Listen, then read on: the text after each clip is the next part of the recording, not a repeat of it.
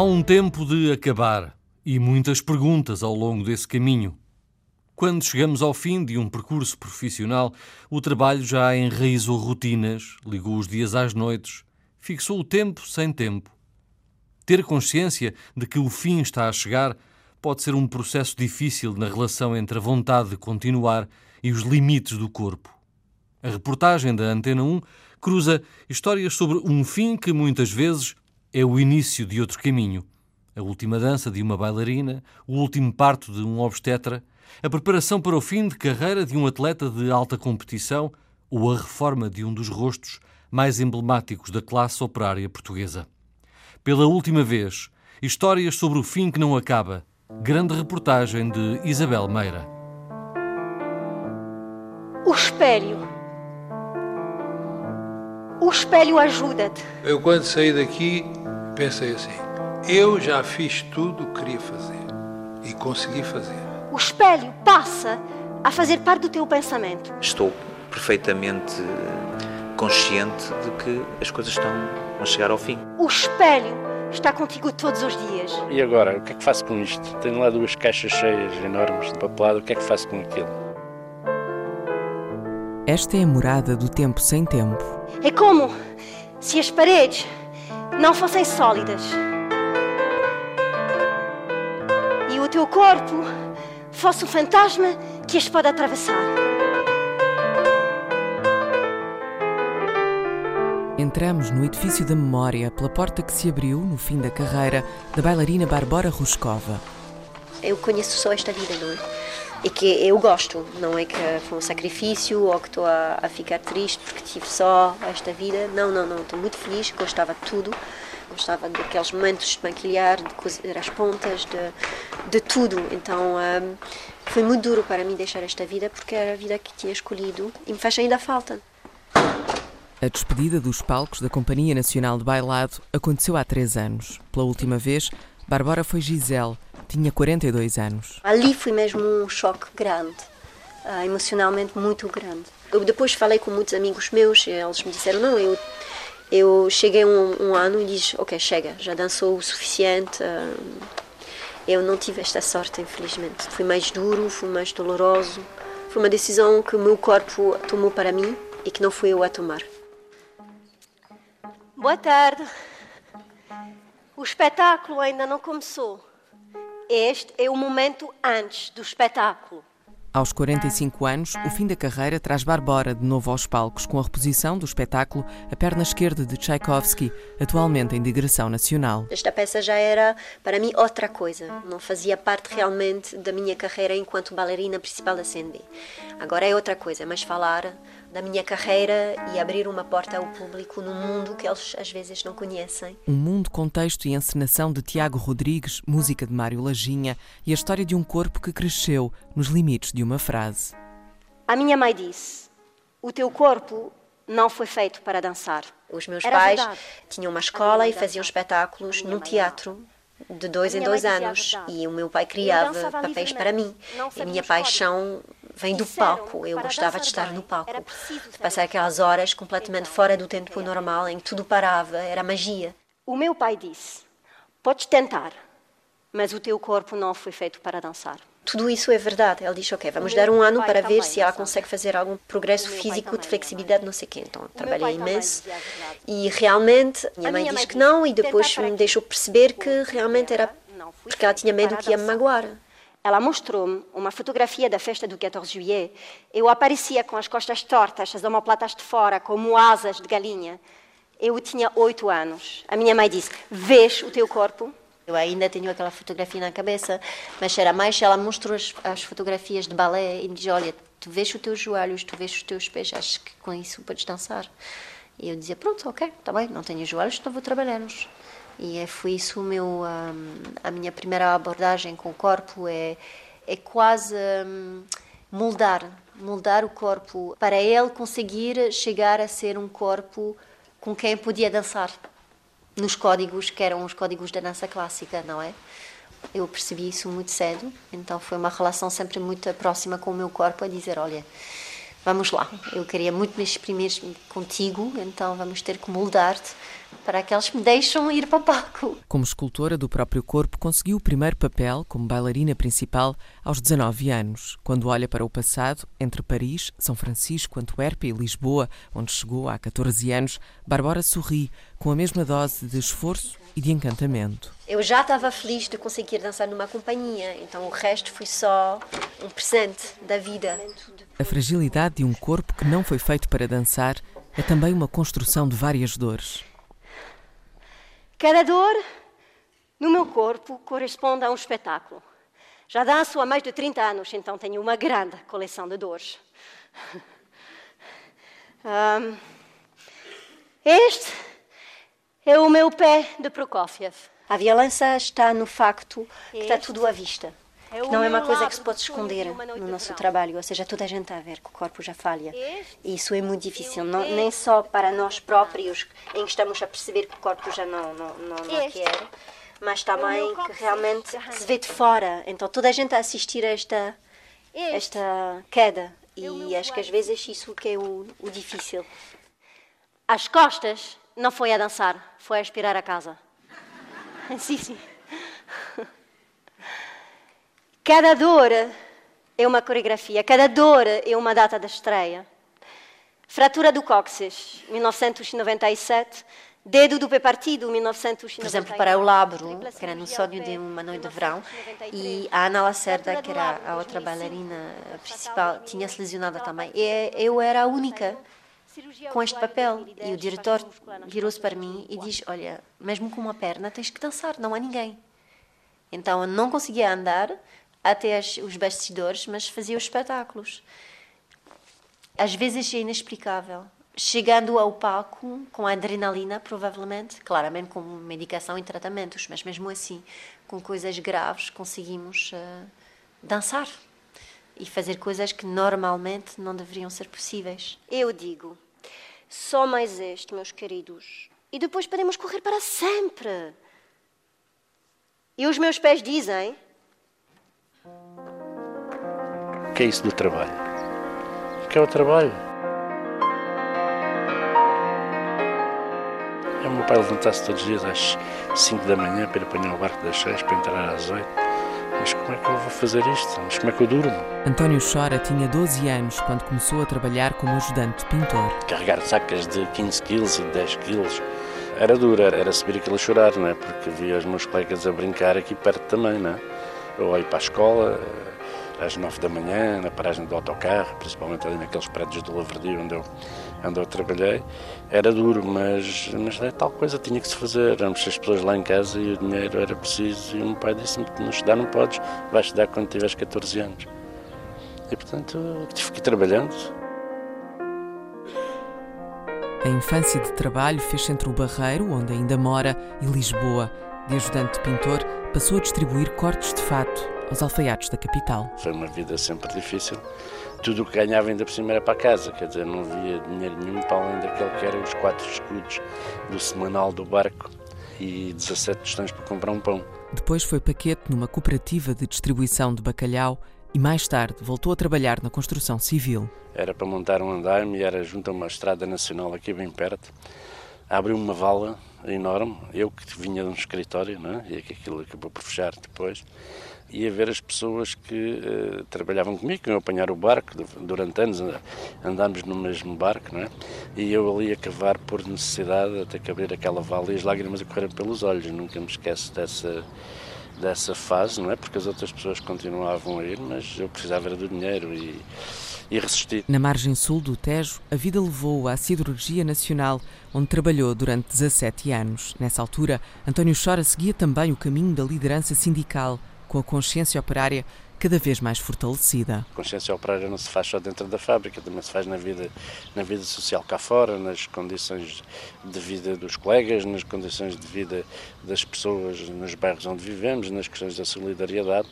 Tudo isso ajuda-nos a ter principalmente uma consciência de organização. Depois de estarmos organizados com outras pessoas, com partidos, seja o que for, vamos começando a, a, lutar por ter melhores direitos e melhores salários e isso foi toda a minha vida. A Auto Europa mete a primeira, é o arranque Quando se candidatou a um emprego na Auto Europa em 1992, António Chara estava longe de imaginar que aquela seria a morada do maior desafio profissional. O maior desafio de todos foi mesmo depois o, o estar a tempo interno na Comissão de Trabalhadores. Foi algo que a partir de 99 me começou a nascer cá dentro. Ao mesmo tempo crescia o interesse pela política, um interesse medido com a mesma ponderação que marca o tom das palavras. Fui militante do Partido Comunista desde 1969 e, e mas nunca fui, uh, como é que dizer, uh, Bom, falando da linguagem do partido, nunca fui um comunista consciente. É? Eu diria que nunca fui um encarreirado. Nunca tive em lado nenhum colocado pelo Partido Comunista, nunca arranjei nenhum emprego uh, através do Partido Comunista uh, e quando tinha que dizer, não dizia não.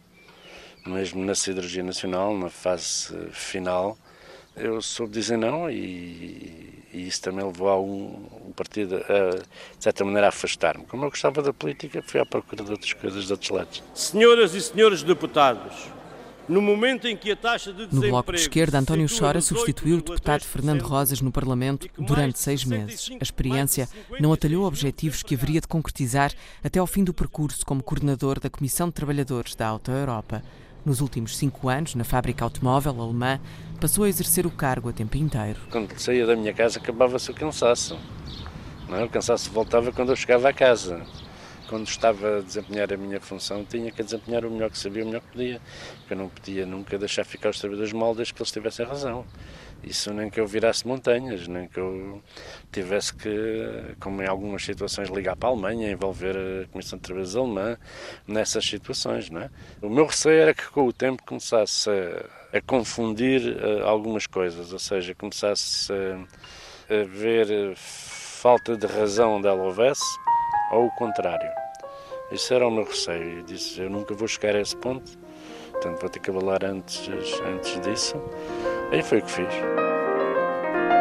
No último dia de trabalho, a ideia de fim acelerou o passado e arrumou as memórias. No último dia trouxe tudo o que lá tinha. Todos os papéis, tudo o que tinha de historial pessoal eh, da Comissão de Trabalhos, o resto ficou lá, o que era da Comissão ficou lá. A transição foi-se fazendo ao longo de dois meses, três meses, desde outubro que vinha fazendo a transição com o meu sucessor, portanto não foi assim uma coisa, olha, hoje vou-me embora e amanhã nem cá fica que se lixe, não, nada disso. Foi uma coisa preparada ao longo de três meses. O dia mais, mais importante mesmo foi uma semana antes, foi todas as comissões de trabalhadores do Parque Industrial e a minha comissão de trabalhadores toda, e até algumas pessoas da comissões sindicais, me prestaram uma homenagem com um almoço num restaurante aqui perto, esse sim foi um dia especial. Reformado desde o início do ano, não dispensa caminhadas matinais no Parque Municipal José Afonso, na Baixa da Banheira, Conselho da Moita. Muita gente diz, que estás-te a reformar tão cedo, com 62 anos, mas a questão que se coloca aqui é que comecei a trabalhar também demasiado cedo. O trabalho fixou o tempo sem tempo na vida de António Chora a partir dos 12 anos. Nessa altura, João Dória Nóbrega, 20 anos mais velho, já tinha iniciado um caminho de três décadas na maternidade Alfredo da Costa. A primeira vez que eu entrei nesta casa foi por esta porta, que é a porta da urgência. E o último parte que eu fiz foi à frente desta janela. A janela ao fundo do corredor emoldura as datas na exatidão clara da memória. Lembro perfeitamente, no dia 25 de maio de 1965. E o último dia que eu entrei aqui em termos oficiais foi no dia 12 de janeiro de 1996, portanto foram praticamente 30 anos. A caminho dos 83 anos, Dória Nóbrega identifica no presente a materialização de sonhos do passado. Está a ver, isto de antes, a urgência era lá, está boa. Eram estas salas onde as mulheres estavam a fazer a dilatação. Depois aquela coisa lá ao fundo era uma coisa assim em círculo, onde havia nove boxes, onde as mulheres tinham os partos. E um dos sonhos que eu tive era fazer isto que está feito agora. Foi inaugurado em 2005. Mas naquela altura era um sonho inatingível, que era fazer isto. Quando eu saí em 96, sonhava com aquilo. Olá! Então... A realidade desvia-nos por momentos da satisfação vagarosa que acompanha a carreira do obstetra. Então, mostrar a urgência, vamos ver. Sim, tá, ok. E então, isto foi, foi transformado nos chamados quartos de parto. Olá, lá vamos. E então, o chamado quarto de parto era aquela solução que toda a gente achava que era mais humanizada. Que antes uma mulher entrava aqui e passava a ser a senhora da cama 9 ou da cama 14. Agora a mulher entra aqui e na box onde está é a Dona Joaquina ou a Dona Maria e não deixa de ter o nome dela. Está a perceber? E isso é muito importante. Tão importante como saber antecipar o tempo de uma mudança. Eu sou um otimista de nascença, está a ouvir? E sempre acreditei que as coisas iam mudar. Mas não era no dia seguinte, nem na semana seguinte, era daí a cinco anos. Aqui dentro desta casa eu fiz muitas mudanças, mas nunca pôs o limite de isto, para o mês que vem tem que funcionar desta maneira. Não, eu dizia assim, daqui a cinco anos isto vai funcionar desta maneira. Porque para mudar qualquer coisa numa casa como esta, ou em casas como estas, grandes tradições, muito assentes, isto tudo começa a ranger quando a gente quer usar, mudar as coisas de um dia para o outro. Não pode, não pode, não consegue. Nessa consciência do tempo, paciente e sabedor, Dória Nóbrega enquadra um esforço diário de humanização dos cuidados. Foi começando a fazer humanização de tudo a partir dos anos 90. Na urgência, a enfermeira lança, introduziu, mandou as enfermeiras fazer cursos de, de cuidados e da, a maneira de falar tem muito a ver. Uma mulher em trabalho de parto não pode ouvir uma pessoa dizer coisas de uma maneira muito agreste. A pessoa está muito vulnerável. E tudo isso foi mudando lentamente nos anos 90, a partir dos anos 90. Nas décadas anteriores, quando a maternidade Alfredo da Costa chegou a ultrapassar os 13 mil partos por ano, quatro vezes mais do que nos últimos anos, o obstetra perdeu a conta aos episódios que aconteceram em corredores de frustração. Aqui aconteceram coisas incríveis. Sabe como? Uma bateria de mulheres aqui, sentadas em cadeiras Ai, senhor doutor, estou aflita. Mas eles normalmente diziam, não diziam aflita, diziam, estou à rasca, não é verdade? E então, quando dávamos por nós, estava o bebê já a nascer. Senhora enfermeira, trago uma maca, uma maca depressa e tal. Lá ela nascia em cima dela. Pronto. E eu dizia assim, agora, quando a senhora chegar a casa, não se esqueça de telefonar para o Diário Notícias ou para o Século, a dizer que foi internada na Alfredo da Costa e não tinha uma cama para se deitar teve que fazer o trabalho de parte todo sentado.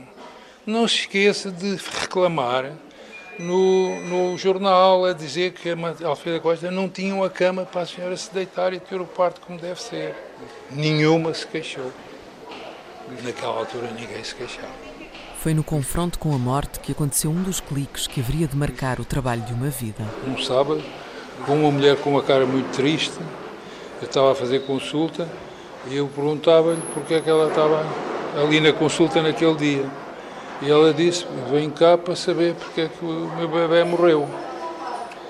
Sim, mas a senhora neste momento está grávida? Não, não estou. Ah, pois mas então veio cá, cá porquê? Ah, porque os seus doutores mandaram para a ginecologia porque eu não estava grávida, mas o que eu quero saber é porque é que o bebê morreu. Então eu nesse dia deu-me um clique, foi, percebi que havia um grupo de mulheres nesta casa perdia a gravidez e queria saber porquê e não havia ninguém que lhe dissesse. E esse clique fez com que eu criasse uma consulta chamada Grupo de Estudos da Morte Fetal, que com o protocolo que se criou, a mulher chegava a contar a sua história e nós seguíamos aquele para e passo, aquela sequência de exames à procura de uma causa. O fim que não acaba concretizou-se em dois momentos. O primeiro foi aos 62 anos, quando saiu da Alfredo da Costa. Eu, quando saí daqui, pensei assim: eu já fiz tudo o que queria fazer. E consegui fazer. Na clínica privada, onde ainda dá consultas, fixou a decisão de fazer o último parto há três anos, quando chegou aos 80. Eu, quando cheguei ao fim, eu tinha a sensação de que o que eu andei a semear estava a dar resultado. Porque uma das coisas que eu sentia quando estava no consultório era que Ai, seu doutor, eu venho aqui ter consigo porque estou grávida, não sei quanto, já fiz análise, não sei o quê, não sei o que mais, está aqui, para aqui, para lá. E era esse momento que a mulher aparecia no consultório. E nessa altura a gente pensava assim, pois, já vem grávida, já não pode fazer aquilo que tem que fazer antes de engravidar. E quando cheguei ao fim, a maior parte das pessoas que chegavam ao consultório dizia, Senhor doutor, eu estou aqui para discutir consigo o que é que eu tenho que fazer antes de engravidar. Isto é que foi a grande alteração de mentalidade que aconteceu na sociedade portuguesa ao longo daqueles 30 anos. Dória Nóbrega nunca pensou em desistir. Sempre soube que o eixo da mudança se desenha no equilíbrio do tempo, tal como a vida. A dificuldade e a grande especialidade de um parto é saber quando intervir. E o que custa aprender em obstetrícia é precisamente isto: é quando intervir, ou no parto ou na gravidez. O que é difícil em obstetrícia não é chegar ali, tirar o bebê, ou por via vaginal ou por via abdominal, e, e pronto, está feito. Não, o problema é quando, não é se, é quando.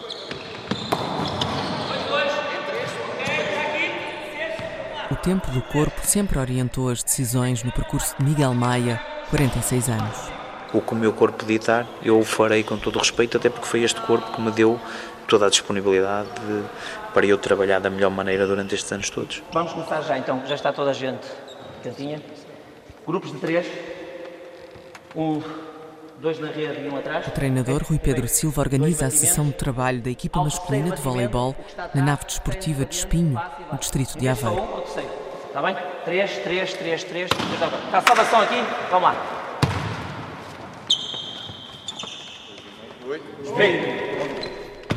Acompanhamos um dos últimos treinos de Miguel Maia como capitão do Espinho esta temporada, já depois da conquista da Taça de Portugal e antes da derrota na final do campeonato. Ambas as provas jogadas com o rival Benfica. Os títulos estão na prateleira da longevidade desportiva. Tenho 15 títulos nacionais de voleibol de pavilhão, tenho 9 taças de Portugal de pavilhão, tenho 6 supertaças de Portugal também de pavilhão, uma taça de federação e uma Top Teams Cup, que é uma prova europeia onde o único clube português que ganhou foi o Sporting de Espinho. Para além disso, tenho oito títulos. Nascer em Espinho, filho de um diretor de voleibol num dos clubes da cidade que sempre se afirmou como sinónimo da modalidade, levou Miguel Maia a crescer com a bola junto ao peito. Era uma paixão de voleibol, até porque Espinho sempre teve duas equipas ao mais alto nível eh, no voleibol na primeira divisão, mas para mim era, era uma alegria, era o transportar do desporto que eu fazia na rua, poder fazer numa competição mais organizada, eh, que era o voleibol através da Federação, as competições da Federação, porque nós nessa altura brincávamos na rua, jogávamos voleibol na rua, jogávamos futebol na rua, jogávamos hockey campo na rua, nós brincávamos na rua e aquilo era transportar aquilo que nós fazíamos na rua como brincadeira para uma competição oficial numa modalidade de eleição na nossa cidade. Jogou nos dois clubes da cidade, a Académica e o Sporting de Espinho. Vestiu a camisola de outro Sporting em Lisboa, passou pelos Moris e esteve um ano em Itália antes de regressar e cumprir mais uma década na cidade natal. Tive que me adaptar a muitas situações durante a minha carreira. O voleibol teve uma transformação muito grande. Há uns anos atrás o jogo era muito mais lento, a pressão da bola era diferente, os jogadores eram mais baixos, não havia tanta força, se calhar treinava-se muito menos do que se treina agora. E agora dá-se uma atenção muito especial ao trabalho físico, o trabalho de ginásio, o trabalho de força é feito quase todos os dias, para além do, do treino normal com bola já mesmo para sustentar eh, as cargas que são aplicadas na bola. Porque se nós não tivermos reforço no ombro, reforço nas costas, nos joelhos, eh, nas pernas, eh, vamos ter muito mais lesões, não vamos suportar tanto tempo de treino e as cargas que são aplicadas nesse mesmo treino. O voleibol antigamente era muito mais lento, se calhar mais bonito porque havia muito mais jogadas combinadas, mais sustentação de bola, jogadores mais baixos. Hoje em dia não, é muita porrada na bola.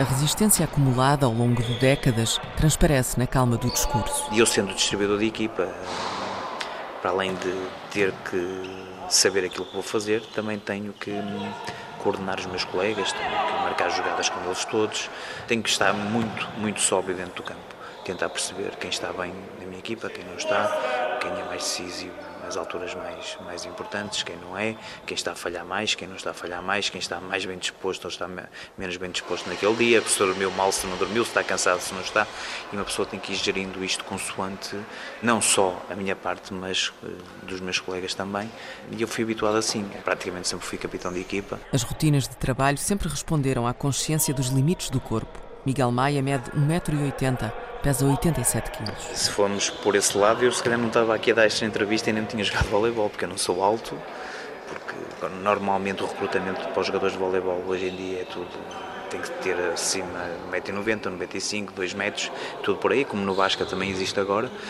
Eu, se calhar, por uh, me ter aplicado muito e por ter praticado muito, se calhar fui melhorando a minha parte técnica, que me ajudou sempre muito, e depois uh, o espírito e, o, e, a dedicação que tive a nível físico, porque comecei a saltar muito mais, tive mais força nas pernas, eh, a minha parte física sempre foi muito boa, eu sempre tive o privilégio de não ter muitas lesões, mas eu também, isto é assim, modéstia à parte, eu sou se calhar uma das exceções, eu, eu fui o atleta em três Olimpíadas mais baixo no, no vôlei de praia, o que não é normal para a minha modalidade, as pessoas olham e querem é jogadores acima de 1,95m, 2 metros e a nível internacional 2,05m, 2,10m. Chega, para, chega, para! Há lances em que o corpo parece suspenso, no mergulho mais profundo. O tronco transporta a força para o movimento das mãos, que pode ter tanto de ameaça pausada como de impulso calculado.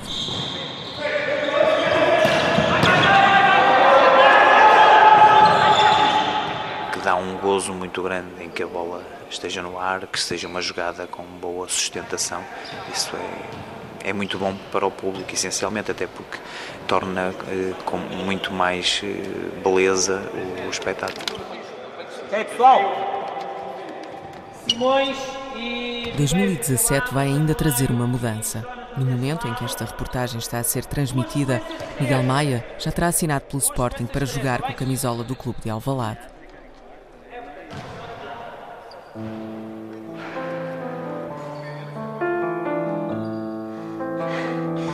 Dizia ao meu corpo: faz isto, faz aquilo, ele sempre me apeteceu.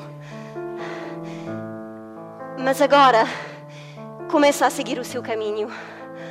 Agora o meu corpo diz-me: não faças isto, não faças aquilo. O trabalho enraizou rotinas, ligou dias a noites, fixou o tempo sem tempo na vida de Bárbara Ruscova, Miguel Maia, António Chora e João Dória Nóbrega. O futuro será outra coisa, outro tempo. Eu estou já reconvertida, sou mestra de bailado na companhia, então estou a começar já a passar tudo isto. Então eh, já está a começar.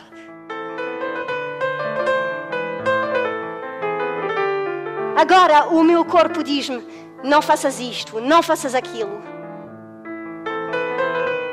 Se calhar o meu destreino já começou há 5 anos, só que eu continuo a jogar ao mais alto nível, mas estou perfeitamente consciente de que as coisas estão, estão a chegar ao fim. Mas acho que vou levar isto de uma forma perfeitamente tranquila. Agora, o meu corpo diz-me: as marés sobem e descem, o sol nasce e põe-se. E agora, o que é que faço com isto? Tenho lá duas caixas cheias enormes de papelado, o que é que faço com aquilo? Sei que sou capaz de compilar aquilo tudo e escrever alguma coisa. Para já não tenho vontade ainda de o fazer, acho que é muito recente. O meu objetivo é continuar a lutar para que o trabalho exista.